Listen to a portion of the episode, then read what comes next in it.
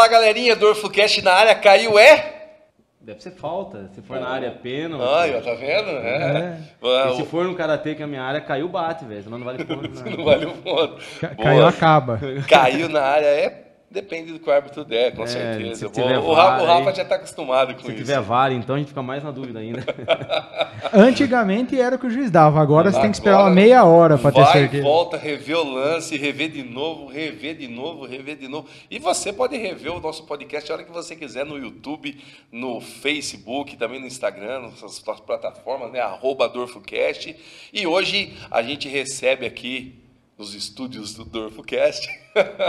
Eu. Ah, eh, E eu que vim apresentar, então. né? é, tá certo. A gente recebe hoje aqui nosso querido amigo, professor Rafael Blanco, técnico de karatê, professor de educação física, Muso. muso, é, galã de Lençóis Paulista, é, secretário de esporte, personal training, entre outras coisas. Um multi, um multi menino, Não, cara. eu, eu falei pra você é, fazer a introdução porque eu não ia saber minha falar bola aí, depois isso. fico sem jeito aqui, cara. É, então, aqui hoje no Dorfocast, nosso querido Rafael Blanco. Rafa, fala um pouquinho de você.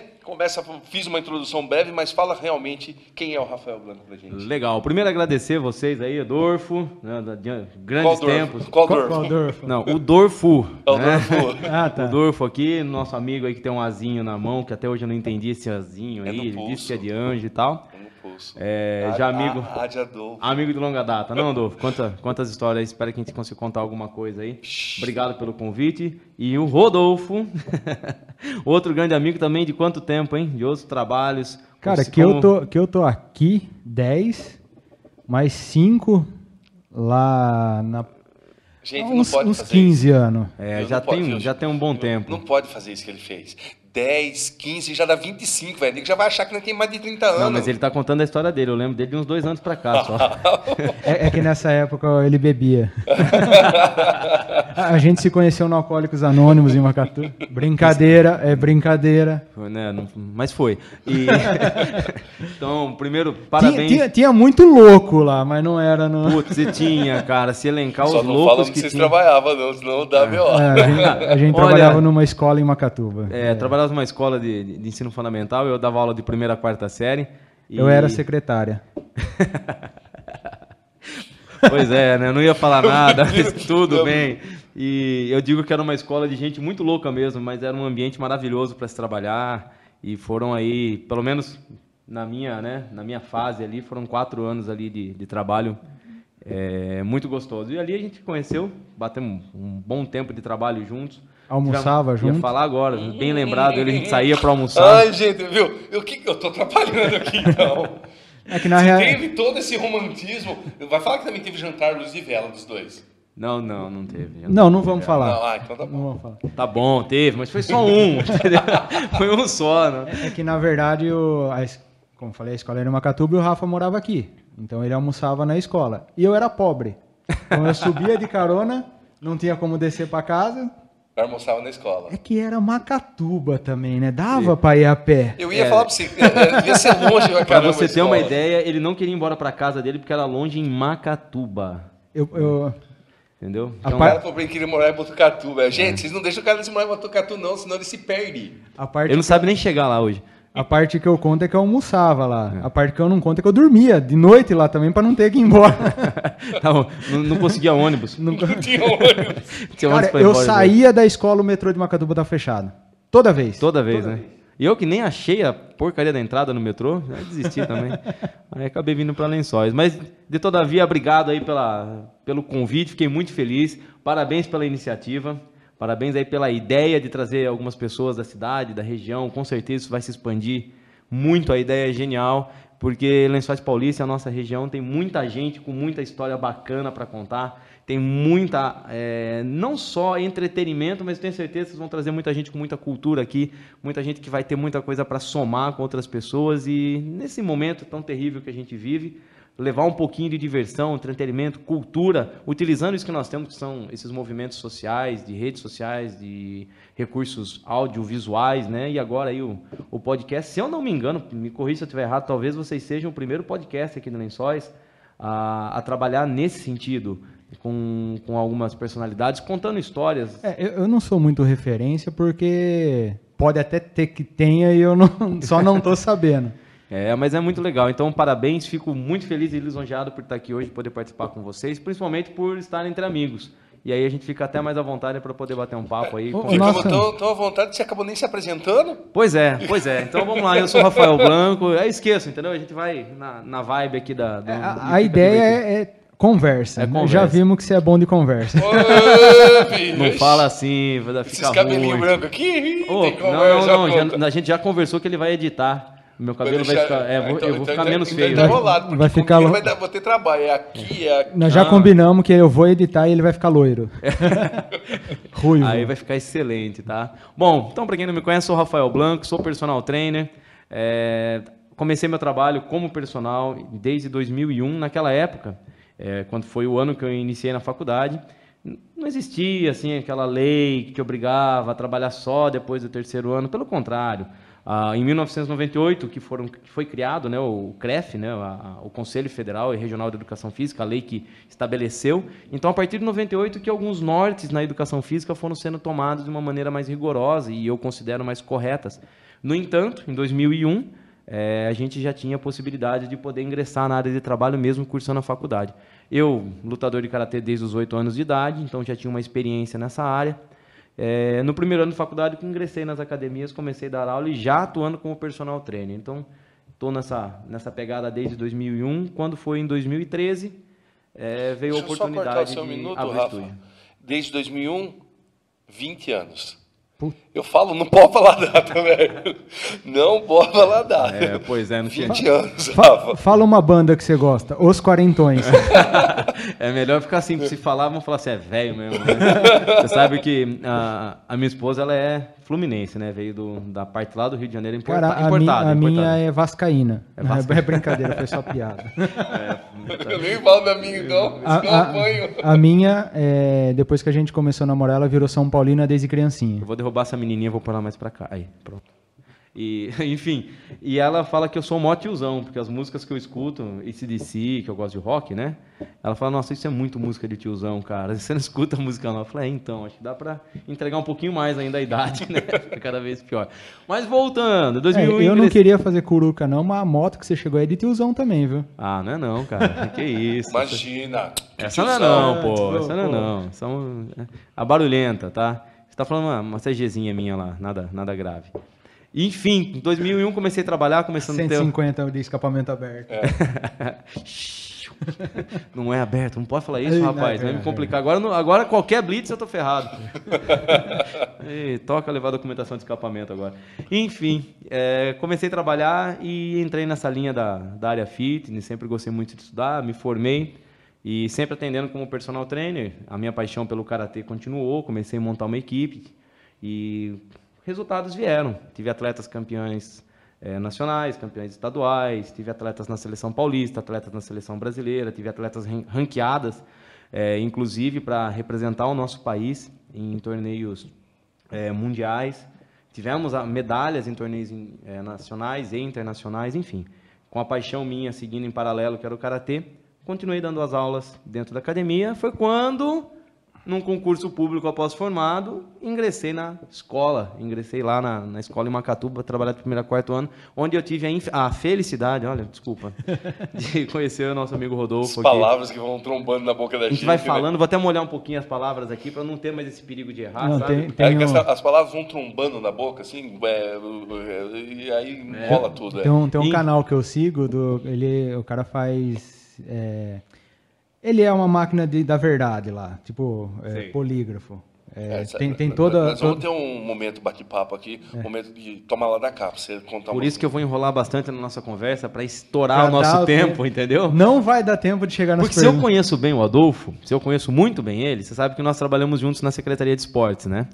E nós temos uma, uma resenha que a gente bate papo com os, com os atletas, sim. técnicos, personalidades da cidade ali. E o início disso era para que durasse apenas 40 minutos.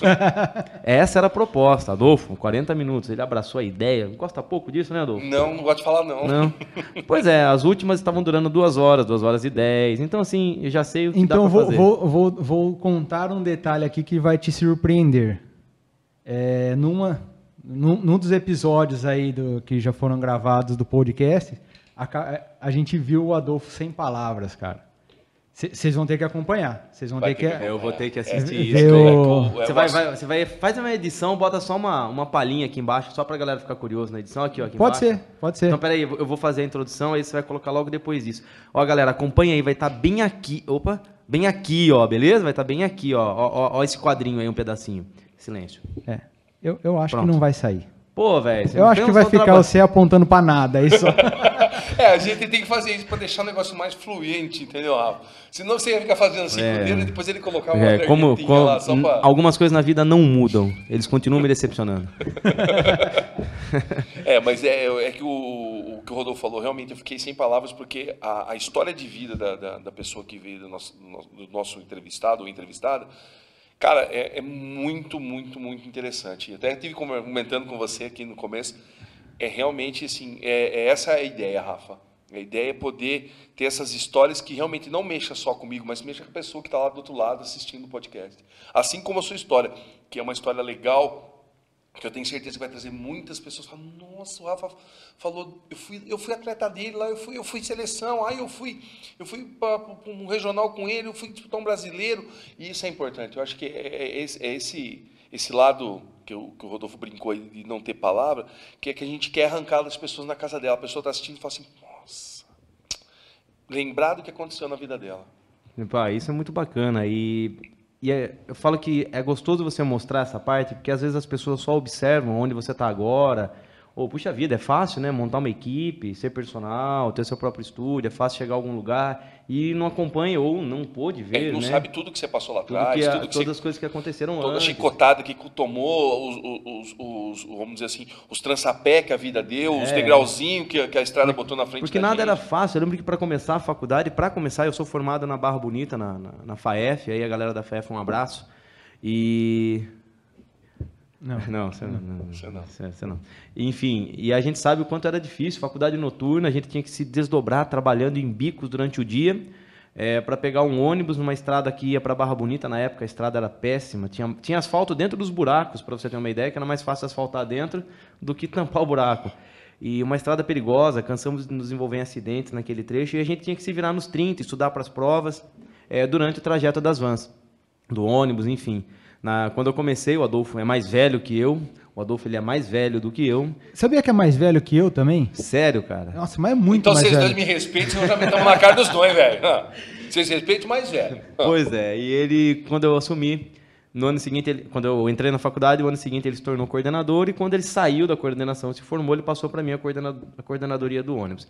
Tá, Rafa, por que isso? Porque o coordenador não pagava o ônibus. Então, cara, era uma santa Ajudava, bucha. Era uma santa bucha, a gente conseguia eliminar as despesas. Então, assim, o começo da carreira era um negócio muito difícil, picando de lugar para lugar. Eu dava aula em três, quatro academias, subia correndo para o clube para poder dar aula de natação, no horário de almoço atendia personal, enfim, você ficava se desdobrando por, por micharias. Eu lembro que meu primeiro salário, o valor por aula, era de 2,60. Recebia R$ 2,60 por aula. Então, você imagina o volume de aulas que eu tinha que dar para poder custear algumas despesas, custear material, uniforme, enfim. É, creio que muita gente também já passa por isso, mas é legal que as pessoas entendam que nem tudo assim é- é- são flores, nem tudo veio tão fácil, né? Nem tudo. E depois sair da faculdade por volta de 11h30, pegar de novo o transporte, voltar para casa, pegar 40, 45 minutos de estrada, chegar aqui em Lençóis, aqui meia-noite e meia, uma hora da manhã, quando a van não quebrava, não furava um pneu, não tinha um- algum problema, e no outro dia, 5 e meia da manhã, tá de pé, porque você tinha aula às 6 horas para começar tudo de novo. Reclamações de jeito nenhum, isso foi um aprendizado, isso foi uma conquista gigantesca, foi quando a gente começou a, a, a se desenvolver na profissão, né? começamos a, a ter. E aí, formado em 2005, comecei a, a, na Barra, na, em Macatuba, na escola, e comecei minha especialização em Lins, a minha primeira pós-graduação foi quando o diretor da faculdade me chamou, me ligou e me convidou para que eu começasse a lecionar na própria faculdade, na disciplina de ginástica rítmica. Imagina que desafio. Eu todo duro, karateca, não sei o quê, de ensinar ginástica rítmica. Não, mas eu consigo imaginar você de colan. Não, o Colani não usava, não. Não usava. Ele pô. usava aquela sainha rodadinha, sabe? Ah, tá. Peguei dele. E, enfim, foi um desafio bacana. No meio, do, no meio daquele ano, é, houve a oportunidade que o professor, a professora de karatê se afastou da faculdade e eu assumi também a disciplina de karatê. Aí foi o dinheiro mais fácil que eu ganhei na minha vida, porque dar aula de karatê para mim era algo que é até hoje algo que eu faço com muita facilidade. E, e eu fiquei dois anos na faculdade, trabalhando né, no período noturno, dando aula para os alunos, que foi um novo aprendizado, uma nova forma de, de entender o ensino superior, né? não como aluno, mas dessa vez como professor. E concursado em Macatuba, quando veio a oportunidade de um concurso público, eu vir como funcionário de Lençóis Paulista na Secretaria Municipal de Esporte. Você saiu de Macatuba para onde você está hoje. Exatamente. Eu passei no concurso, exonerei em Macatuba e vim direto para para a Prefeitura de Lençóis, na Secretaria de Esportes mesmo, que é onde hoje eu sou secretário. Eu não lembro é, quem foi primeiro, O Rafa. mas nós saímos junto da escola. Ah, eu achei que você fosse falar do concurso. O nesse mesmo concurso que o Rafa passou, ele foi primeiro, eu fui segundo. A gente Ah, entrou tá. junto. Não, eu ia falar, nós saímos junto da escola, na mesma época, mas eu não lembro, acho que eu saí até um pouquinho antes, mas me a engano, gente já estava conversando sobre ele ser chamado aqui. Foi, uma, foi muito rápido. Que perda para a escola, hein? Nossa senhora, de mim você está falando. Não, de nós, né? Falando de mim, né? não. Eu vou falar um negócio pra vocês. Eu não ia contar isso, porque fica muito chato. Mas fiquei sabendo que teve uma festa nessa escola esse dia, cara. Fecharam tudo. Cara, lá. pra você ter uma ideia como é que Uma era. festa. Como era o clima dessa escola, era uma escola. Realmente ela era diferenciada. Era uma escola de periferia. É, Halloween, a gente ia fantasiado de bruxo, ia fantasiado de. ia todos os funcionários, todos malucos, numa escola de primeira a quarta, e a escola tinha 800 crianças, cara. Você imagina aquele vucu-vucu. Eu lembro uma ocasião, é, dia do desafio. Dia do desafio. E eu inventei, a diretora, graças a Deus, muito minha amiga e Abraçava a causa. abraçava a causa. Eu inventei de fazer um caça-tesouro com as 800 crianças ao mesmo tempo. Nossa, eu lembro. Você lembra disso? isso aí. Você era secretário, né? Era. Eu desenvol... Aí eu coloquei a proposta, a hora que eu botei na mesa dela, ela falou, de jeito nenhum. São 800 crianças. Pra você ter uma ideia, o nível das crianças, as crianças subiam na trave, davam um mortal para cair. Então era o nível de atividade dessas crianças. E eu resolvi que eu ia colocar essas 800 crianças fazendo uma atividade de caça ao tesouro ao mesmo tempo na escola. Tá certo Aí que... o diretor mandou prender você, falou, mandou pegar a camisa de força e amarrar você assim. ó. Apenas ameaçou sobre isso. Disse que se algo acontecesse, né, isso, isso poderia... A, po- a polícia já estaria na estaria porta na esperando. porta, é, alguma coisa. É claro que o espaço físico, a escola é gigantesca. É, era grande, O espaço né? físico da escola propiciava uma atividade desse tipo. E como a equipe era formada por pessoas extremamente malucas, igual o Rodolfo, então ele mesmo era um cara que não ficava dentro da, da casinha dele lá na secretaria, ele ia lá pra, pra quadra lá. Se eu não me É engano, você- mentira, é mentira. Você foi o mago. Não. Você não foi o mago que ficou. Bom, para quem não conhece a brincadeira, é simples. Eu escondi, fingi que escondi, mentira, estava guardado, é, um tesouro, criei uma dinâmica com as crianças e em cada ponto da escola existiam dicas. Então as crianças encontravam as dicas que direcionavam a outro local. E essas dicas eram questões de aritmética, eram questões de, é, de história, de geografia, coisas que eles estavam aprendendo é, no conteúdo escolar deles. Então aqueles grupos, dividir a escola em subgrupos, então os grupos que foram que iam encontrando, existia um mago, uma bruxa, que eram os, as- os sacerdotes ali que iam validar o sim ou O não. Rodolfo era a, a Tinkerbell. A, Ah, a pode ser. sininho Lá. Cara, agora que você falou, eu não lembro de ter sido bruxo, mas se eu não me engano, teve alguma hora lá que eu tive que ficar num lugar. Eu lembro Eu de- fiquei na, na, na quadra de grama lá fora. Exato. Na quadra de grama. Ele quis dizer um campo. É, o- É, é, não, não, é pra você ver como o cara entende de é que se eu, esporte. é que se eu falo um campo, o nego vai imaginar. o- Um campo oficial? É, que aquela, quadra- aquela escola é quase um campo oficial, né? É, mas não, não, não É, chega. Não, não chega, mas chega. Ah, ela tinha uns. É que o campo oficial deve ter uns 90 metros, aquele lá deve ter uns 60. Mas, eu, eu era lembro que eu grande. ficava correndo atrás de você. Porque, ah, tinha que fazer tal coisa. Ia tudo as crianças para um lado, eu tinha que ir pro outro, Isso. levar alguma coisa. E ficar enrolando, porque a gente tinha o objetivo de fazer, eram quatro ou cinco grupos, não me lembro exatamente, mas eu não podia fazer que dois grupos estivessem no mesmo setor da escola ao mesmo tempo. Até porque não cabia. Não caberia. Por mais que grande, por mais que seja grande a escola, são 800 crianças. crianças. É, e, e eu coloquei todas no mesmo período para fazer. E graças a Deus tudo deu muito certo, tudo funcionou bem, alguns mortos, não, mentira, todos funcionaram bem, mas assim, era um nível de atividade que a gente desenvolvia numa escola de periferia, com muitas crianças e dava certo, era gostoso trabalhar, a gente tinha estímulo. Então, trabalhei lá é, por um período até que vim para Lençóis, para a Secretaria de Esportes, onde foi um outro desafio, onde eu comecei a trabalhar com a equipe de atletismo. Não só atletismo convencional, mas o atletismo deficiente que foi uma que é para mim até hoje uma, uma paixão trabalhar com os deficientes da cidade. E aí sim você começa a entender que tudo aquilo que você reclama não vale para mais nada, entendeu? Tudo aquilo que você reclama já não serve para nada. Quando você percebe que eles têm, eles sim teriam uma desculpa para não fazer nada e no entanto eles ainda são a equipe com o maior número de medalhas em Lençóis Paulistas, com o maior número de conquistas, inclusive com conquistas internacionais. Nós temos atletas que, paralímpicos nossos que receberam bolsa do governo federal por, pelo rendimento esportivo. Através Legal, de índices cara. conquistados, é, conseguiram receber aí dinheiro do governo federal para representar o nosso país, para representar o Estado, que é o Renan. E, e, tivemos dois atletas paralímpicos que fizeram parte da equipe da Defilp também aqui, né? Sim. Que foi o, o Johansson e o, e o Alan Fonteles. Fonteles. Para quem não lembra, o Johansson foi aquele atleta recordista mundial nos 100 nos 200 metros, que ele nasceu sem as duas mãos. Isso. Tem uma história engraçadíssima dele. Esse foi um período em que a Secretaria dos, dos Direitos da Pessoa com Deficiência criou o time Brasil Paralímpico.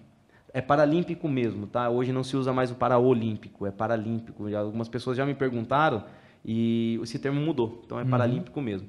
Então, eles montaram o time paralímpico e expandiram para cidades que tinham um centro de referência no esporte adaptado. E Lençóis recebeu dois atletas, que era o Alan é, Fonteles e o Johansson. O Johansson foi um caso interessantíssimo. Algumas pessoas vão lembrar que ele bateu o recorde mundial nos 200 metros e de dentro do macaquinho, da roupa de corrida dele, ele tirou com a mãozinha, né? Tirou um papel escrito, um pedido de casamento para para a esposa dele Essa em, é espetacular, em rede internacional. Uhum. E que nós cagada. ele ganha uma coisa e faz cagada na outra, entendeu? É, é. uma prova que não dá para ser feliz. É, não dá para ser feliz completamente. E depois é nós replicamos esse casamento dele aqui numa, num evento que nós trouxemos ele de volta aqui em Lençóis para conversar, né? Parabenizar, um evento na Câmara Municipal. E nós replicamos o casamento dele aqui em Lençóis de novo. Foi um evento bem bacana.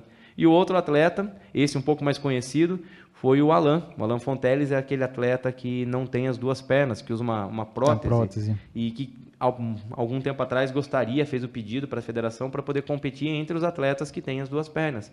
E passou no Fantástico, várias pesquisas. Ele tinha índice. É, ele, ele, tinha. Ele, ele, bateu o recorde, né? Que era do Pistoles, que foi, acabou sendo preso. Ele chegou a bater o recorde dele, né? Bateu. O, o Alan ele foi um recordista ele tinha o tempo semelhante aos atletas. Na verdade, a questão de não ter sido aceito a, a proposta dele para disputar é porque realmente não seria muito justo. Você imagina que um atleta em uma saída de bloco, por exemplo, ele facilmente pode ter uma lesão de panturrilha. Ele não terá esse problema. A, a, a prótese, prótese dele não sofre uma fadiga por tempo durante o percurso. Ela pode sim se quebrar, mas ela não sofre uma fadiga, um cansaço entre o zero e o 200 metros, por exemplo, que, o, que, que um atleta o, poderia... Por poderia, exemplo, o tornozelo ali de fazer o movimento. Exatamente. Então, a propulsão dele na saída quanto na chegada é exatamente igual. É exatamente proporcional. Então, essas foram uma das justificativas que não fizeram com que ele participasse. Mas ele foi atleta nosso, nós temos fotos, representou aqui a nossa Associação dos Deficientes Físicos em, em Lençóis Paulista. E representou conquistou. onde? representou no circuito Loterias Caixa, que é a primeira classificação, primeiro, são os primeiros jogos classificatórios para os torneios internacionais. E a partir do momento que ele passa para um torneio internacional, ele para de representar um clube especificamente e representa a seleção brasileira. Né? Então, até as fases classificatórias para o internacional, ele representou a Associação de Lençóis Paulista, que era a DEFILP. E foi por conta de, de, dessa representação pela Defilp que ele conseguiu o índice. Exatamente, foi Entendi, através disso Nossa, que ele conseguiu bacana, o índice. Cara. Foi, foi uma época muito bacana, um intercâmbio muito legal com, com grandes atletas. Tivemos oportunidades aí de conhecer técnicos incríveis aí da, do nível paralímpico. É, eu tive é, a oportunidade de me capacitar como técnico é, nacional e nível 1 internacional no Paralímpico para poder atender os nossos, nossos queridos atletas aqui. E mantivemos aí uma equipe muito boa, muito competitiva, é, cheia de dificuldades, sabe? Uma equipe é, que poderia ter desistido a qualquer momento, mas eles são um exemplo de garra e determinação. Você sabe hoje quanto custa uma cadeira de rodas de corrida? Eu não faço nem Em ideia. torno de 20 mil dólares, uma boa cadeira. E ela é feita sob medida.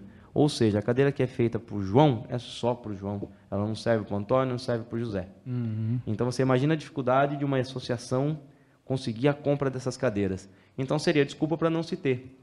Aí o que, que a Defilp mesmo fez? Juntamos nossa equipe, com muita vontade, né? coragem e loucura, construímos as nossas cadeiras, simplesmente. Criamos aí a Frankenstein.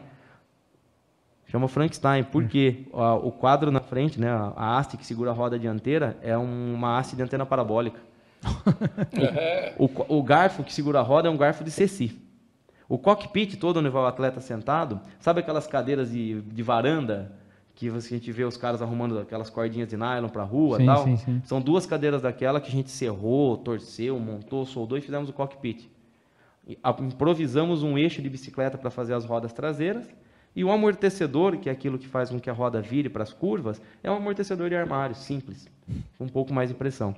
E essa cadeira bateu inúmeros atletas com cadeiras de 20 mil dólares. Bateu inúmeros atletas. E com base nessa, nessa estrutura, nós conseguimos comp- competir. Com, com base a Defilp, que é uma associação que cuida e trabalha com os deficientes é, através da reciclagem, que é transformando lixo em moeda social. Sim, é um projeto renomado nacionalmente, já com títulos, inclusive, de responsabilidade social. E com base nisso eles conseguiram, eles próprios, os próprios deficientes, construir as próprias cadeiras, conseguiram fazer os seus trabalhos, os seus próprios bancos de arremesso e fazer a sua competição.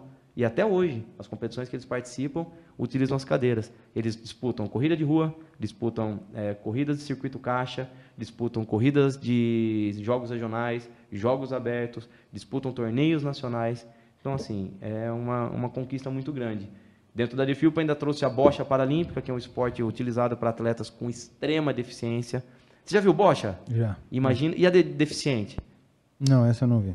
O maior medalhista olímpico ou paralímpico do, né, do mundo é brasileiro. Verdade. Ele, nós tivemos a- o prazer de conhecê-lo e, e ele nos ensinou como, a- como deveria funcionar. E hoje nós temos um atleta na Federação Paulista de Bocha Paralímpica disputando por Lençóis Paulista. É, é interessante você perguntar se eu já vi bocha. É... Você é filho italiano, bicho. Você tem que conhecer bote, cara. Ah, não é bem assim. O Adolfo já tá na. A Bocha, o Adolfo já tá É, já tô na idade.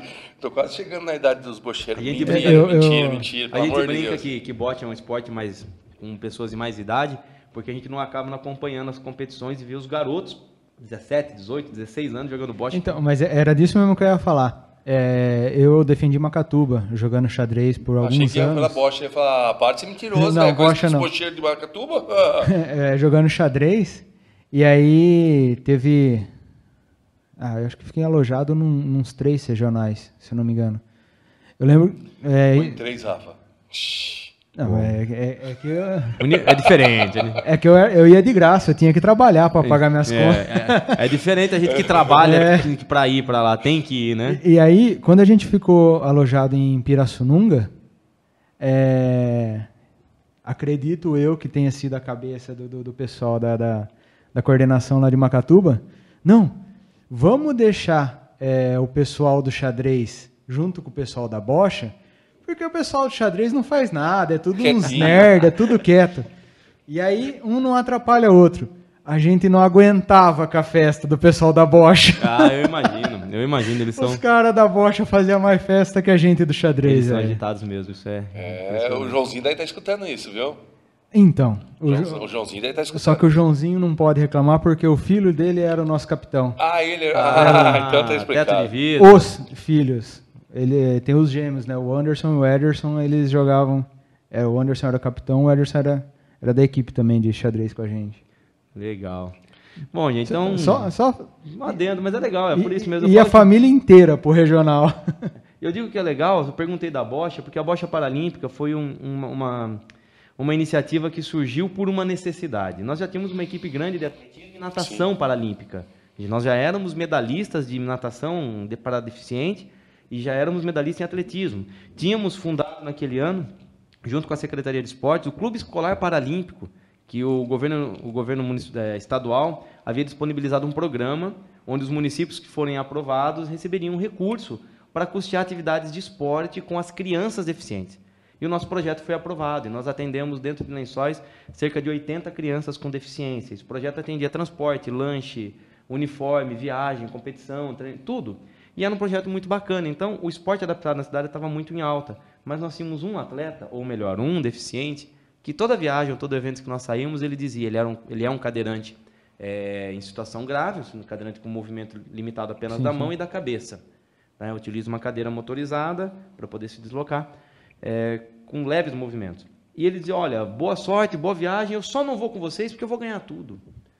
E a, a gente começou a perceber que, assim, poxa, ele se sentia numa. numa Era uma brincadeira, mas tinha uma tinha. vontade. E eu gostaria, falei, puxa, será que eu não consigo pelo menos levá-lo para a competição? Mas com deficiente, sabe? Nada é fácil, nada é rápido. Então, para nós, se a gente quiser sair daqui, entrar num carro e ir na padaria, é simples. Agora, com um deficiente, para ele ir daqui numa padaria, ele tem que entrar na cadeira de rodas dele, ele tem que ir até o carro, conseguir entrar no carro, Saída. guardar a cadeira de roda. Então, nada é simples, uhum. nada é fácil. Então, não era tão simples também levar um deficiente a mais dentro de uma equipe. E foi quando eu conheci a Bocha Paralímpica, apresentei para o atual secretário, é, na época diretor de esporte, ele falou, ó, vai atrás e vê isso. E eu desci para o litoral, onde estava o Dirceu, que hoje é o é maior medalhista paralímpico, que também tem uma história maravilhosa.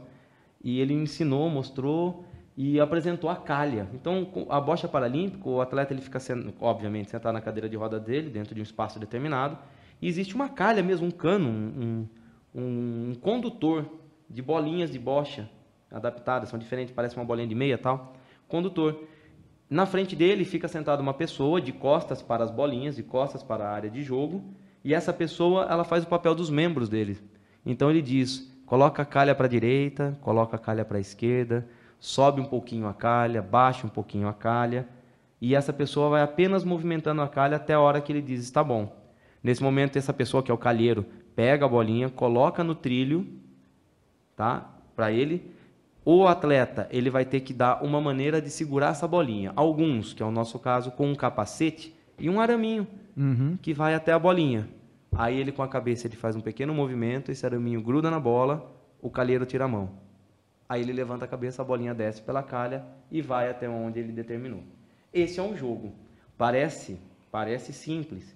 Eu nunca ganhei do nosso atleta jogando esse jogo. E eu jogava sem calha, jogava normal. E ele com a calha, ele era muito bom. Nosso atleta aqui de Lençóis hoje compete. Quando eu apresentei para ele, falei: "Você quer disputar?" Ele achou que era brincadeira. Quero. Claro que eu quero. Falei, é sério. Aí abri o computador, mostrei para ele, o olho dele já encheu de lágrimas. Ele falou, mas eu posso? Será que eu consigo? E aí nós começamos a disputar a bocha paralímpica e a calha, muito cara. A calha custava em torno de 4 a 5 mil reais. Então a gente não tinha essas condições de comprar uma calha naquele momento. O que, que nós fizemos?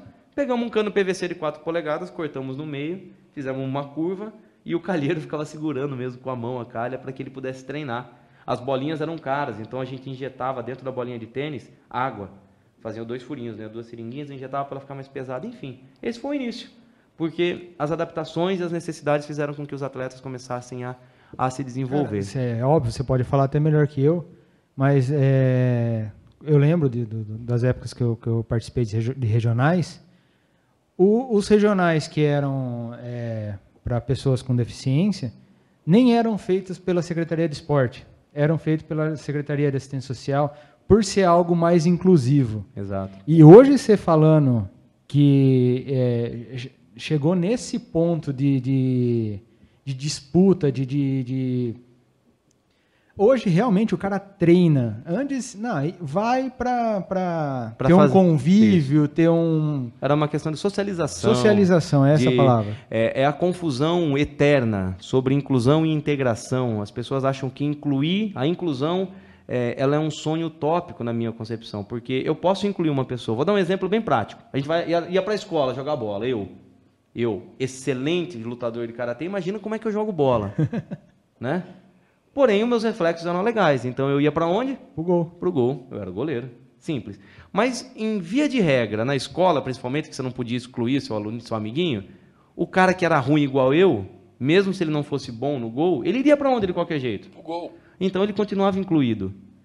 Era uma maneira de você incluir essa, essa criança. Mas ela estava integrada? Não. porque ela era sempre a última a ser escolhida. Então isso não era uma inclusão, não era uma integração. Eu estava incluindo a criança, eu incluo, coloco no meio. Mas e, aí? E, e, e a gente sabe que o cara que fica no gol, ele fica no gol. Ele, Ele não fica. sai. Todos os outros jogadores conversam, discutem, e o cara, do fica gol tá lá, né? E o cara do gol, quando leva o gol, ainda é xingado por todos os outros. Com certeza. Tá vendo, meus amigos goleiros, como a gente sofre? É, exatamente. Então, é a famosa confusão sobre inclusão, integração, que existe no meio, principalmente da área com deficiência, que deve ser discutida é, incansavelmente. E a partir desse momento perceberam que os atletas poderiam sim competir, criaram classes funcionais de acordo com as deficiências, categorizaram. É, e nós temos, para você ter uma ideia, em Lençóis, duas atletas recordistas brasileiras nos 100 metros Nossa, de que- cadeira de que rodas. bacana isso. E né? o bacana é que uma das competições, uma atleta, que é a Dilza Leia, foi e quebrou o recorde, que já era dela. Recorde brasileiro. Na bateria seguinte, foi a vez da, da, da nossa outra atleta, a, a Lilian. Logo na E a Lilian foi e quebrou o recorde da Dilza em seguida. Aí as duas foram para a bateria final. E aí a Dilza venceu, ficou em primeira, a Lilian em segunda e quebrou de novo o recorde brasileiro. Então, na mesma competição. A, a Dilza que também é bailarina. Ou não? Ela é bailarina, Ela dança na rodas também, que, né? ou no, no Sério? grupo no grupo Rodas que Dançam, um grupo maravilhoso, e ela também é dançarina. Dilza é Que é uma pessoa que a gente tem que trazer aqui no podcast. Com certeza. Que muita foi- história para contar. que acendeu a pira olímpica nos Jogos Regionais Regionais. 2017 aqui em Lençóis Paulista. Então, Dorfo e Rodolfo, é, a minha história ela vai se misturando e ela vai contando um monte de coisa diferente, porque eu fui inventando moda. Depois eu entrei para dar aula de ginástica, fiz aula de body combat da, da Sistema Body Systems, fui para aula de natação, fui para aula de hidroginástica, voltei para a área de recreação, sempre mantendo o, o trabalho como personal e como karatê, que são minhas duas paixões. 2013 resolvi abrir o meu estúdio de personal próprio, um espaço particular para que eu pudesse atender exclusivamente meus alunos e parar de ir nas casas, parar de ir nas academias e atender lá dentro. E desde 2013 até hoje, eh, venho aí mantendo meu espaço, mantendo meu público, atendendo como personal trainer e atualmente eh, no governo, desde 2017, atuo como secretário municipal de esportes, fazendo a gestão aí, agora do lado também do Adolfo, que é meu braço direito lá, meu coordenador. Só, só, você já pagou, pode falar o nome do seu espaço. Eu tenho lá o meu espaço, que é a Life Personal Studio, mas o pessoal ainda conhece como estúdio de personal do Rafael, tá? Hum, Justo. ainda tem uh, uma nomenclatura. É, É, que, que nem a gente aqui. Associado, né? É, chama Dorfo Cast, mas nem conhece como o programa do Dorfo. é. Na verdade, eu fui convidado e nem sabia que ele ia estar aqui. Entendeu? Mas tudo bem. É, então as coisas foram se misturando e hoje eu estou na secretaria fazendo a gestão do esporte no Lençóis.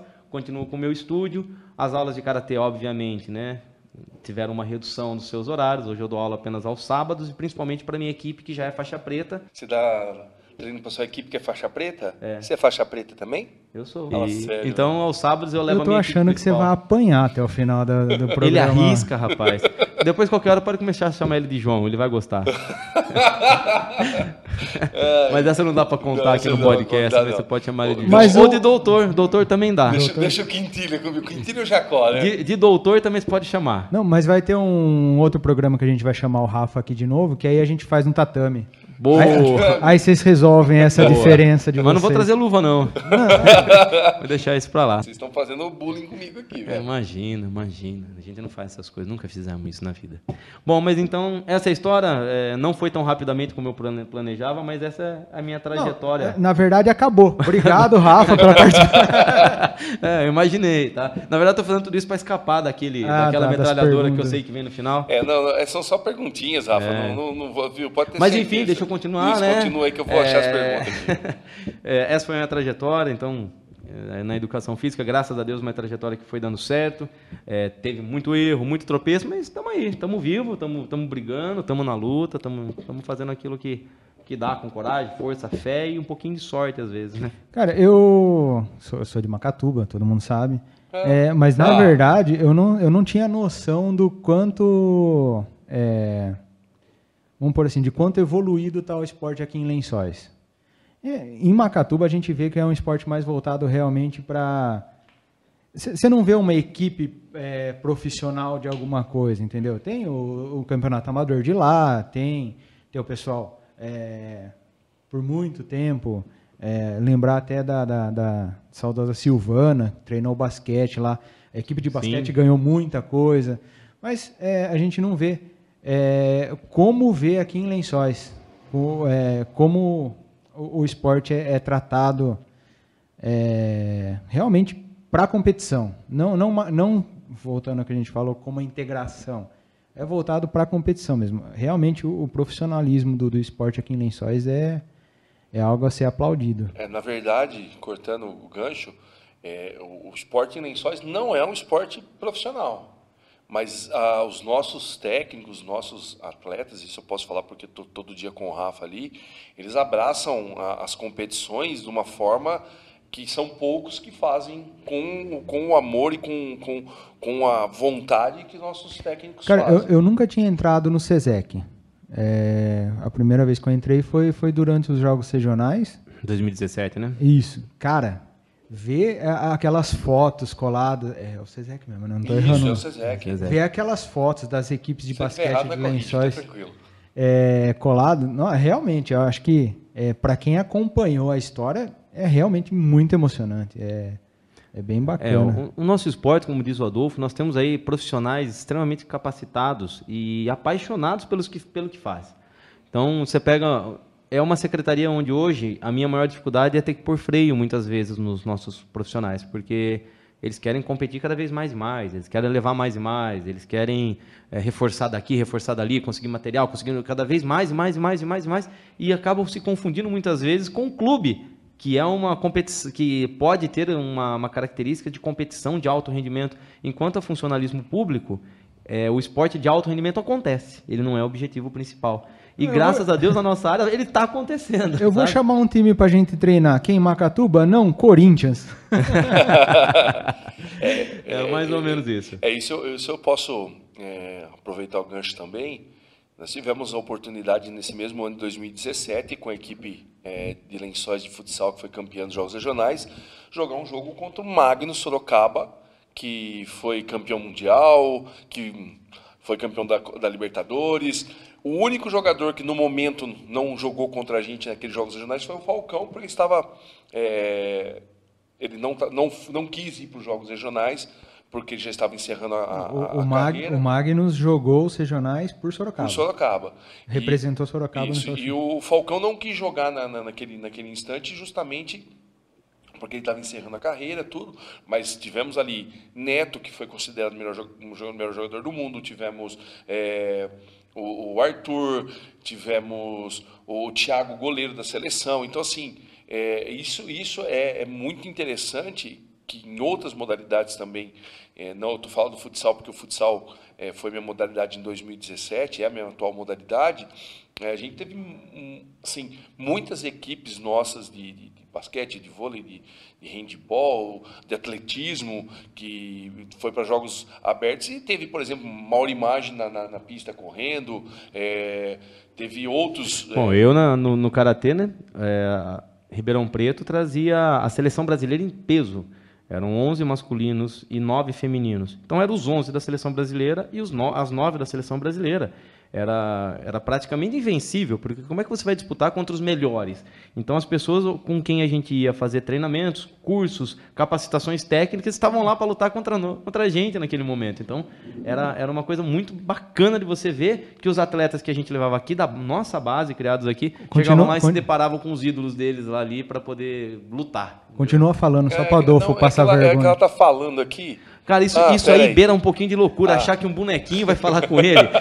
Cara, qualquer psicólogo aí que estiver assistindo, ouvindo, pelo amor de Deus, dá uma ligadinha aqui. Fala o telefone, porque oh, precisa de atendimento esse menino. esse menino Rafa, não tá normal. Você sabe o que a Shuri perguntou aqui agora? Quem Como? é ela? A Shuri, a Shuri, irmã do Pantera Negra. Ah, sim. Não é. Essa é a Valkyria. É, porque você não sabe nem quem é ela. Por favor, é, é urgente, é urgente. É eu preciso que vocês liguem urgente. Shuri, tava com mais não. cara de Shuri do que Valkyria, mas tudo bem. Ele tá falando isso, hum. mas eu, depois eu quero ver na caixinha, porque ela tá com cara de Shuri aqui. O Rafa, ela perguntou como foi para você realizar os Jogos Regionais em Lençóis Paulistas depois de 24 anos? Olha, foi, foi um, um desafio. Ah, foi uma loucura absurda, porque é, o governo assumiu né, a, a, prefeitura em 2017, e já haviam aí quase 24 anos que o município não sediava jogos regionais. O último havia sido em 1993.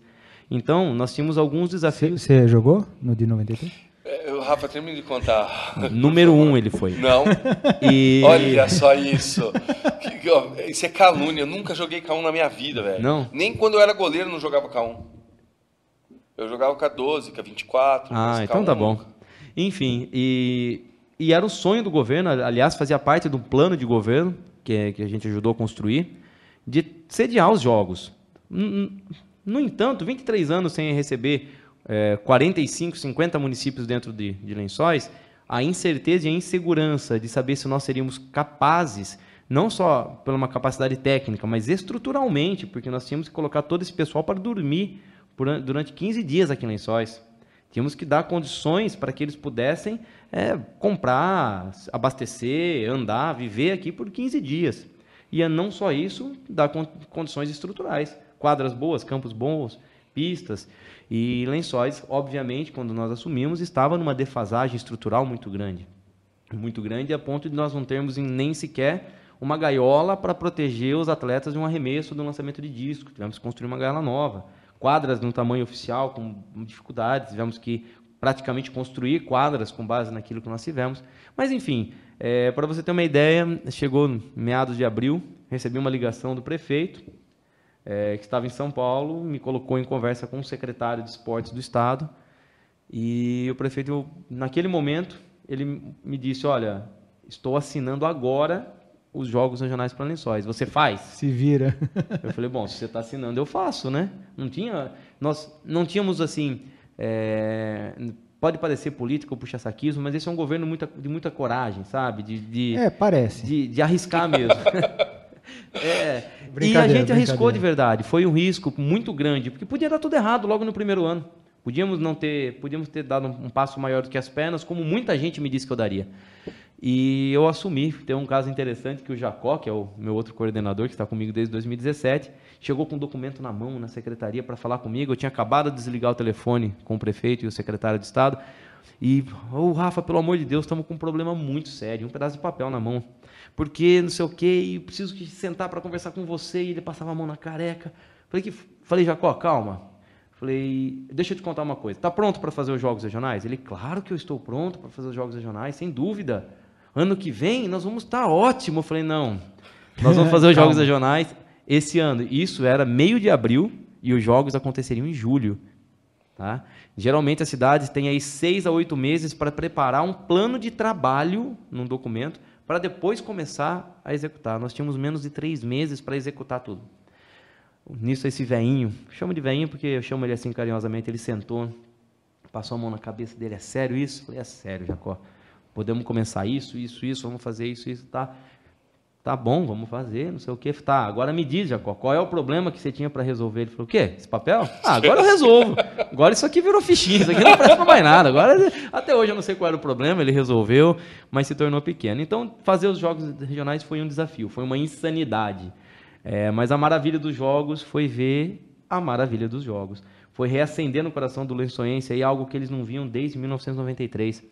É, encontrar com pessoas que diziam que maravilha poder ver a cidade dessa forma, que delícia ver a cidade movimentada, olhar os ginásios completamente lotados, abarroados, saindo gente pelo ladrão, e as, as pessoas terminavam um jogo, iam assistir o outro, e a cidade fervendo, o comércio fazendo propagandas e promoções para os atletas e as delegações, é, a cidade vendendo mais, os, os municípios consumindo, foi uma, uma festa. E é claro, o esporte lençóis tem um salto é, eu digo que nós saímos assim, é como se a gente tivesse dado um salto de 93 direto para 2017, porque a gente deu um, um upgrade em tudo no, no que se diz respeito à, à Secretaria de Esportes, desde áreas esportivas, é, adequações implanta, im- implantadas novas, restaurações, as escolinhas que tiveram um aumento significativo na sua demanda, É, a é- procura aumentou. Eu- é, é isso que eu, que eu imagino. Eu acho que assim, a galera, acho que todo mundo gosta de esporte. Mas às vezes esse fica meio hibernado ali. Quando você tem a possibilidade de acompanhar, em alguns casos até atletas profissionais, é, é óbvio que assim, você tem todas as cidades jogando. Então, às vezes você vai assistir um jogo ali que você fala, nossa, o que que tá acontecendo? Sim. Mas às vezes você vai assistir um jogo que é um puta de um jogo. que o jogo pegado, jogo bonito, é, é, com nível técnico muito, Muito alto. alto. E- e- então, assim, é, quem, quem acompanhou é, os jogos, tudo, acaba ali, fica aquela sensação, o cara vai procurar uma escolinha, o cara vai procurar um... um- Não, com certeza. E nós tivemos um aumento absurdo. Por que que acontecia? Nós tínhamos uma geração que passou para outra geração sem saber dos jogos regionais. Então, as crianças, eh, elas não tinham o almejo de ir para os jogos. Não sabiam o que era, não sabiam a beleza dos jogos. A gente brincou agora há pouco, você falou, ah, fiquei alojado em três jogos. Então, assim, para você que ficou alojado em três jogos, como que foi a sua experiência de jogos? Se você puder contar rapidamente a sua experiência de Não, jogos. foi sensacional. Então, então Começou é, com aquele negócio, né? Vou ficar uma semana se eu ganhar é, 15 dias fora de casa. Cara, mas quando você entra naquele, na, naquela vibe ali, tipo assim, competição é competição, todo mundo sabe. Você quer matar o outro ali. Mas quando você sai de lá, que aí você encontra outros atletas na rua, que tem aquela interação. Nossa, é, é um clima totalmente diferente. É, é outra coisa. Você vê é a uma cidade vibe repleta sensacional. de, de agasalhos, de cores, uniformes andando para todo lado, sabe? Fica um negócio maravilhoso. Então você imagina assim, é, quem não estava envolvido ou não tinha interesse em se envolver no esporte, É, é disputa, é sangue. Eu jogava xadrez. é, Eu, eu, não, eu, não, eu, eu, eu nem falei nada porque o, o Hulk me chamou de novo, mas eu falei, se eu pegar o Hulk, vamos chamar, vamos mandar a camisa de força que me Ah, internar. bom, então, Com certeza, com certeza. Até porque eu tô preocupado porque aqui o, o Capitão América falou nada ainda. lá vem bomba. Então, o Capitão América Tá muito- ele tá aqui. muito- ele tá muito quieto, entendeu? Não, o, Tá capitão, o Capitão América é um cara que guarda. ele é guarda, É, é. Ele, ele tem uma paciência, né? Não, mas na hora que solta. É, Deus o livre. Ô, Rafa, então, então é, resumindo os jogos regionais aqui para você, é, foi um algo diferente na, na- na tua vida. Você que participou de muitos jogos regionais, como atleta, como técnico, foi algo de diferente você realizar uns jogos. Sim, com certeza foi, foi um divisor de águas muito grande para mim. Perceber que os atletas, como estava agora há pouco estava até falando disso, de os atletas não sabiam que eram jogos. Então, quem não está envolvido no meio do esporte, não ia para jogos regionais, não tinha a menor ideia do que era aquilo. Era simplesmente um evento esportivo que alguém ia para fazer. Do nada isso acontece na minha casa, na minha cara, e eu podendo ver as coisas acontecendo, os jogos, esporte, a vibração, eu quero fazer parte. E isso começou a gerar um problema excelente para nós. Por exemplo, a equipe de futebol foi vice-campeã em casa. Agora, essa galera que competiu os jogos regionais já não tem mais idade para disputar os jogos na nossa categoria. Se for, teremos que jogar no adulto, mas eles participaram categoria abaixo.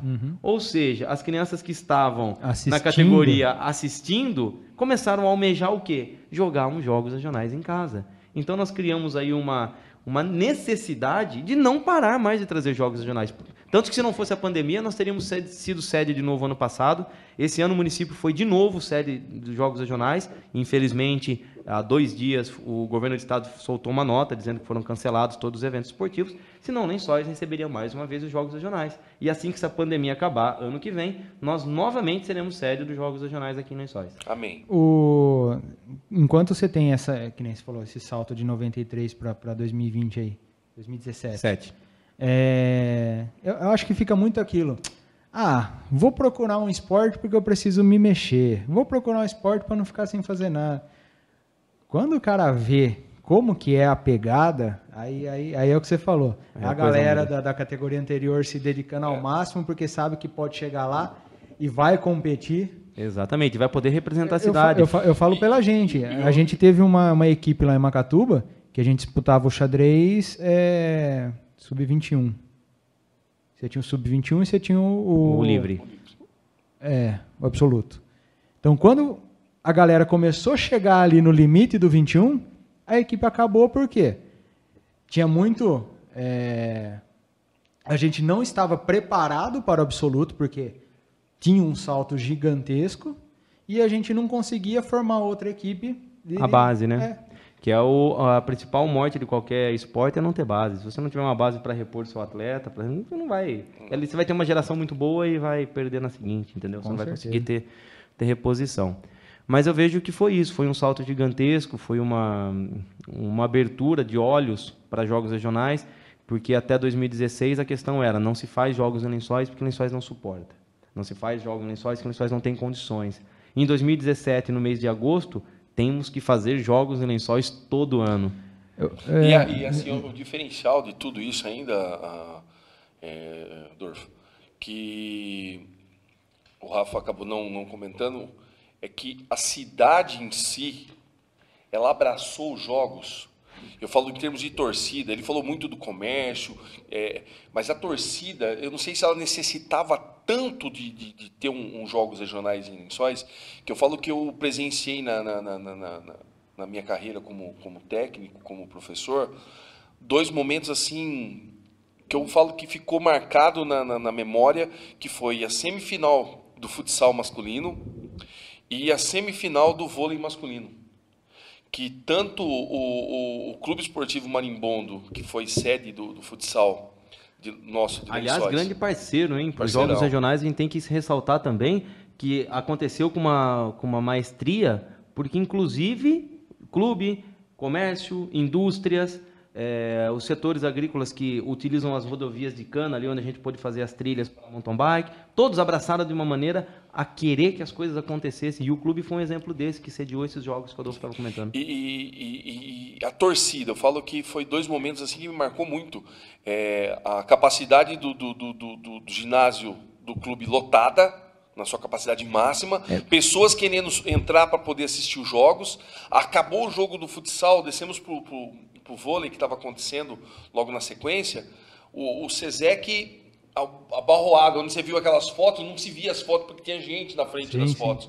Então foi um negócio assim é, muito diferente para quem é técnico, para quem é, é atleta. E, e eu fiz, ressaltei a pergunta do Rafa, de qual foi o prazer dele em trazer os jogos, justamente para sentir é, essa vibração positiva que os jogos trouxe para o município, porque realmente os jogos trouxe para o município, os jogos é, muitos diziam que não tinham condição de, de, de vir para Lençóis por alojamento, por, por até mesmo por por praças esportivas. E em 2017 trouxe os jogos e eu falo assim que é, para mim em, em particular como pessoa como técnico foi uma realização de poder estar jogando, estar é, sendo técnico dentro da minha cidade. E eu tive o grato prazer de ter tido uma equipe que abraçou muito bem a causa e nós fomos é, campeões dos jogos regionais aqui. a sensação de você poder ouvir a torcida gritar massivamente: Eu sou lençoense com muito orgulho, com muito amor, dentro de casa, num jogo dificílimo, 3 a 3 aquele negócio É. terrível e a torcida te empurrando, gritando: Eu sou lençoense com muito orgulho, com muito amor, usando o Rodolfo, algo que ficou legal, que nós fomos fazer o uniforme. E o- a decisão do prefeito era uniformizar todo mundo, não tinha um, um A ou um B. Era um uniforme padrão para todo mundo e nós fizemos um uniforme sobre a perspectiva verde e amarela. Por quê? Um momento de esperança. A gente queria acreditar no nosso país, a gente quer acreditar que isso ia dar certo. Nada melhor do que ter o verde e amarelo, que é a cor do nosso, nosso país. Fizemos a camisa verde e amarelo, que a priori algumas pessoas deram uma torcidinha de nariz, falaram, nossa, que feia. Essa mesma pessoa que falou que feia no outro dia veio, pelo amor de Deus, me arruma uma camiseta, um agasalho, não sei o quê, que queria, e a hora que você via a cidade, as pessoas mandaram fazer. Foi bom você camiseta. tocar nesse assunto que você tá me devendo uma camiseta dessa até hoje. Eu dei pro Adolfo. eu me entreguei. É, a gente costuma fazer essas coisas. O Adolfo ele entregou. Nossa, foi aquela, né? Foi. Nossa, preciso ver onde tá. Sabe? Então, assim, eu sou lençoense com muito orgulho, com muito amor, no momento que o time está com dificuldade, gritando.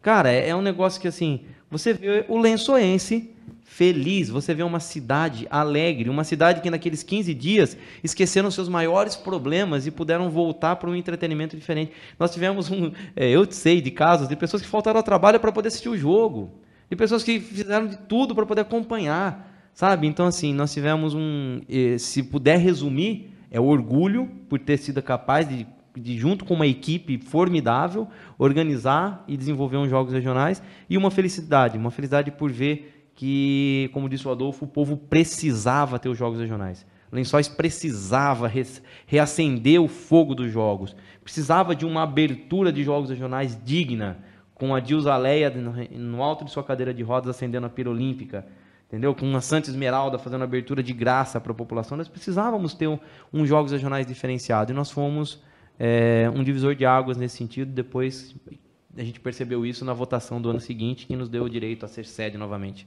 Bom, Rafa, é, a gente está chegando no nosso final, mas eu vou ter que fazer o bate-bola com você. É assim, eu pergunto, Se você. Vamos, eu, se você... eu queria falar mais alguns assuntos. Não, eu pergunto. Se você quiser responder, você responde de boa. Se você não quiser, você fala passo. Ok. Tá? É perguntinha assim, bobinha. Sei, vindo de você. O que você faz nas horas vagas? Muita coisa. Dentre elas, eu gosto muito de estudar. Parece meio Caxias, mas é verdade. Eu gosto muito de estudar mesmo. Então, nas horas vagas eu procuro estudar. Mas eu também tenho meus hobbies. Eu, eu sempre gostei. Nunca fui um atleta de alto performance fora do karatê. No karatê tive minhas conquistas, mas fora do karatê foi um esporte de hobby. Mas eu gosto muito de pedalar. Eu gosto muito de correr. É, já me, me aventuro até hoje no triatlon. Então, nas minhas horas vagas, ou eu busco estudar um pouco, ou eu busco fazer essas atividades que me dão um pouco mais de, de prazer e liberdade. Uma das características que você mais gosta em você. Modesto, Humilde. humilde, Humilde. inteligente, entendeu? Uma das características que eu mais gosto. Não sei, Adolfo, é difícil a gente falar bem da gente mesmo, mas é, eu, eu acho que assim, eu não sei se é coragem ou loucura, mas um desses dois, entendeu? Muitas vezes a- elas acabam se confundindo e eu não sei qual é qual. Às vezes eu acho que é mais loucura do que coragem, mas eu penso que no mundo que nós vivemos, as pessoas que se acovardam, seja em qualquer sentido, não podem ter outras características boas, né? Mas então eu acredito que coragem e talvez loucura. Tá, um defeito. Coragem e talvez loucura. que aí a, a diferença está na dose que você coloca nisso. Várias vezes eu já quebrei a cara porque achei demais. Tive coragem demais. E é a hora que você percebe as coisas foram demais. O que você não suporta em outras pessoas? Olha, eu sou uma pessoa que eu, eu tenho uma, uma facilidade em confiar demais nas pessoas. Então, eu, se tem algo que me deixa é, extremamente chateado, é você perceber que ou aquela confiança depositada, ou aquela. ah, é, não, não só de posicionamento, mas de repente aquele trabalho, aquele, aquela ajuda que você pediu, aquela pessoa que confirmou para você que ia te ajudar, que ia fazer, que ia estar com você, e você percebe que isso não aconteceu. Né? Então, como eu digo, eu prefiro um amigo um inimigo verdadeiro do que um falso amigo, né? Então isso me incomoda bastante. Eu prefiro que as pessoas me digam na lata que eu estou errando ou que não gostaram de uma atitude, alguma coisa, eh, que não vão me ajudar ou que não vão ser parceiros nesse projeto, nessa proposta, do que dizer que estão e depois ir para trás. Então isso me incomoda de uma maneira a me perder o sono às vezes. Tá, um medo. Um medo, nossa, são tantos medos. Medo de fracasso, medo de errar, medo de decepcionar, é, um medo de causar o mal para as pessoas com base naquela coragem ou loucura que às vezes eu, eu me meto, porque muitas vezes as coisas que a gente faz pode é, re- respingar em outras pessoas. Então eu tenho esse medo sim, mas às vezes a coragem a loucura que é o defeito e também é, a coisa boa pode atrapalhar. Uma lembrança de quando você era criança. Cara, uma lembrança. A minha infância, desde os 8 anos, principalmente até os 17 na faculdade, eu praticamente vivi o karatê. Eu treinava 4 a 5 horas por dia, de segunda a segunda. Então, eh, se for falar de lembranças, minhas melhores lembranças estão, e as piores também, estão voltadas à área esportiva dentro do karatê. Uma delas foi a conquista da vaga para a seleção brasileira em Maceió. Eh, quando eu fui campeão paulista, consegui a vaga, fui para o Campeonato Brasileiro, fui campeão brasileiro e consegui a vaga para disputar o campeonato que, se eu não me engano, era em Maceió. Naquela época, o custo elevadíssimo da, da, da viagem até Maceió e me impossibilitou de participar da seleção naquela competição. Mas é uma lembrança boa pela conquista, mas é uma lembrança triste, porque eu não pude participar daquela competição. Uma mania. Uma mania, ser bonito, uma mania de. né? Não, não sei qual seria a minha mania. Eu acho que são tantas que a gente nem percebe. Mania, na verdade, eu- eu- não, vocês que são meus amigos têm que me dizer qual é a minha mania. A gente fala em off. É Ah, melhor. é. Uma viagem inesquecível. Uma viagem inesquecível. É, na verdade, as viagens inesquecíveis se dão pela companhia com que você está e não necessariamente pelo lugar. É, eu digo que uma viagem muito inesquecível que eu tive foi um Réveillon, não só pelo lugar, onde nós passamos o Réveillon comendo salgadinho, tomando uma leda quente, mas o grupo era tão legal, tão bacana, que foi um dos melhores Réveillons que a gente teve. Mas se for falar de lugares, aí teve muitos lugares muito gostosos, mas é, não sei se eu tenho um inesquecível, acho que todos têm o seu, o seu, a sua especialidade. A questão é com quem você está, onde você está, a vibe, a turma, a energia que você está, que transforma aí, nem que seja um lugar pior do mundo, num lugar muito agradável. Tá. Vou começar perguntando. Uma mulher bonita. A minha, Boa. Esse menino não pera. a minha. Um homem bonito. Eu? É, um livro que não pode faltar na cabeceira da sua cama. Um livro que não pode faltar na cabeceira da minha cama. A Bíblia. é, uma canção para sua vida, uma canção que faz Puxa você vida. refletir na tua vida. Eu acho, deveria ser o Raimundo Mulher de Fases, mas não, porque eu sou o cara que mudo muito.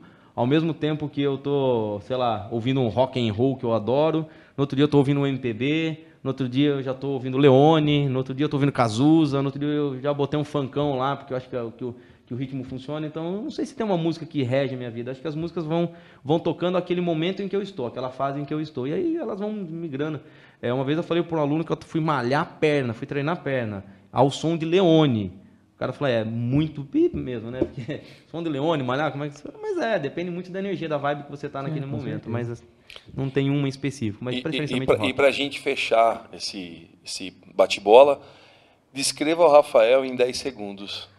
Um cara super 10, maravilhoso, um cara cheio de energia. Não, tô brincando. Rafael, em 10 segundos. É... Bom, é, é mais fácil eu resumir isso numa palavra só. O Rafael, numa palavra não, em algumas, duas ou três. Orgulhoso e impulsivo no mínimo. É, porque se tem uma coisa que eu sei que eu tenho que melhorar é o meu orgulho. Se eu acho, eu era o cara que não suportava segurar cartolina no trabalho da escola, entendeu? Eu tinha que falar. E se eu achasse que o amiguinho não estava falando direito, eu, eu entrava e ia a frente. falar. Eu ia querer falar e dar meu pitaco. Mas por quê? Nem, nem se eu não tivesse É, certo. nem fala, né? É, não faz certo. Bom, mas, então, Rafa, é, primeiramente foi um prazer ter você aqui no nosso DorfoCast. Mas já acabou? A gente não ia continuar falando aqui um pouquinho? Na verdade, isso é um castigo pro Adolfo, pra ele ver como é ruim isso. É um castigo pra Pô, ele. se eu falar pra você que a gente ficaria aqui, no mínimo, mais umas duas horas conversando. Ó, se nós categorizarmos, vai. É que, é, que, é que a gente tem. é, hoje, a gente fez um Ah, programa. sem uma vergonha. Então aqui você coloca tempo, É, regra e segue, né? É bom saber que É, isso funciona. Na verdade, quem faz isso é o Rodolfo. Ô, Rodolfo, cara, eu, eu só vou, vou ter que conversar com você em off. Depois você me ensinar como é que faz pra controlar o horário dos trabalhos. É porque. Controlar É que- o Adolfo nos horários. Os horários. Na verdade Bom. é que a gente deixa as últimas, as melhores entrevistas por último, que aí pode ir longe. Então. Não, é que, se, é que se a gente coloca o Rafa pra fazer a última entrevista, nós tem que trazer uns dois, uns dois barril aqui, velho, e ficar o resto da noite. Não, é que eu conheço o Adolfo. Quando ele falou assim: Ó, vamos lá, não sei o que, fazer o podcast. Eu falei: leva um fardinho ou é sério o negócio, né? Eu, Porque- eu- eu só tenho uma crítica para fazer da sua participação aqui. Na hora que você perguntou pro Adolfo o que, que ele acha, o que, que, que ele sentiu da galera gritando, eu achei que você ia falar. O que, que você achou da galera gritando lá no durante o jogo? Adolfo. O quê? Oi? Hã? Jamais. E, e, e a hora que você escutou a torcida gritando: Tira o Adolfo. Que, aí, não. Não, isso, ó, isso, isso, graças a Deus eu não escutei tirador. Mas eu escutei nego falar assim: Puta Adolfo, você é burro! Eu falava, filho, mas calma aí, eu treinei aqui pra semana inteira. Ele falou que eu sou burro, você que não tá enxergando o jogo. Não, mas o cara tem que chamar de burro mesmo, porque o, o cara foi expulso. O Não, técnico mas, foi expulso no jogo importante. Mas eu vou Aí falar pra tem você, burro eu mesmo. fui expulso porque eu quis. Aham. Porque se Ah, naquele momento claro. eu não era expulso, eu já tinha perdido o tempo. A gente tava ganhando o jogo de 3 a 1 Sofremos o segundo gol irregular que o cara botou mão na bola. A gente sabe que o outro time, teoricamente, é um time que tem patrocínios grandes, era um time forte, era um time que disputava Liga Nacional. FIB. E, cara, a gente sentiu aquela pressão, faltando dois minutos para acabar o jogo. Eu pedi, já tinha pedido tempo, não tinha como brecar o jogo naquele momento. Toma um gol irregular. O que, que eu fiz? Entrei na quadra, invadi a quadra. Antes eu fora da quadra do que eu perdi os meus atletas. E, e o mais legal de tudo isso, ainda bem que o Rafa lembrou desse momento, foi que eu saí bravo da quadra, fui expulso, né? Discutindo com, com o árbitro. É, sou árbitro formado da Federação Paulista de Futsal, sou árbitro for- formado da Federação Paulista de Basquete, sei que não podia invadir a quadra, invadi a quadra. E um, um cara que era super estressado jogando bola, a hora que eu saí da quadra, calma, Adolfo, pelo amor de Deus, não precisa ficar nervoso. Eu falei, você, menino, ficar calmo. Ele falou assim, você vê como que as coisas mudam. Mas, Rafa, eu queria agradecer imensamente a tua presença aqui. Obrigado por ter vindo participar do nosso podcast. Eu que agradeço. Tem mais alguma coisa que você Não, gostaria de só realmente agradecer é, por ter compartilhado essas histórias com a gente, como a gente falou. O programa é para contar boas histórias e realmente é, tem, tem várias aí. Então, então E não contou nem metade. não, não, o Rafa vai voltar, vai voltar. Com Foi- certeza. Nossa, se a gente Eu- eu pegar só- pra contar só de jogos, só aí você vai ver o que. Aí é risado o tempo todo também. É, Eu acho que você já cansou de escutar, né? Parabéns pelos jogos regionais, tudo. Cara, parabéns. Não, não, não, não cansei não, pode falar. Não, eu, eu não vou falar. É, Uma das manias é essa, de gostar de escutar. Parabéns pelo espuminha, velho. Putz, que legal, Oh. né, cara? Que legal, hein? E, e parabéns pelo Glauber, o, verda- o verdadeiro representante. Era Glauber, né? Quem? O cachorro. O cachorro? É. Era. O verdadeiro O vira-lata representante. caramelo. O vira-lata Vira caramelo. já caramelo lá do amarelão. Lá do amarelão. Rafa, brigadão pela participação. Eu quem Foi, agradeço foi o espaço aí. sensacional. Pessoal, mais uma vez, deixa o, o- o like, compartilha, manda para todo mundo é, esse vídeo.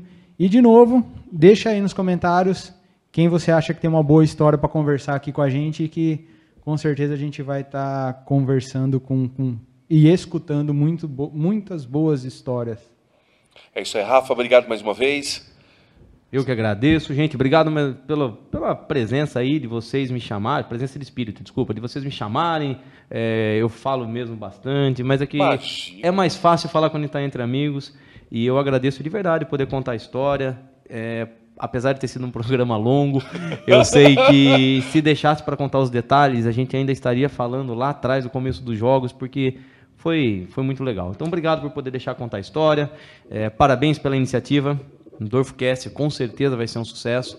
É, e eu sei que vocês vão contar muita história bacana, muita história legal. Vai ter muita gente boa aí. Não, Obrigado mas você- vai voltar para contar aquela história do hotel no campeonato de karatê de 2003. Nossa, Tá essa, essa não pode. Não, pode, até pode. Só- Só omito algumas coisas, mas vai dar. É isso aí. O Rodolfo fala tchau. Tchau. Rafa fala tchau. Tchau. Galerinha, valeu, muito obrigado por mais um podcast do UFOcast. Tchau pra vocês, tamo junto, valeu!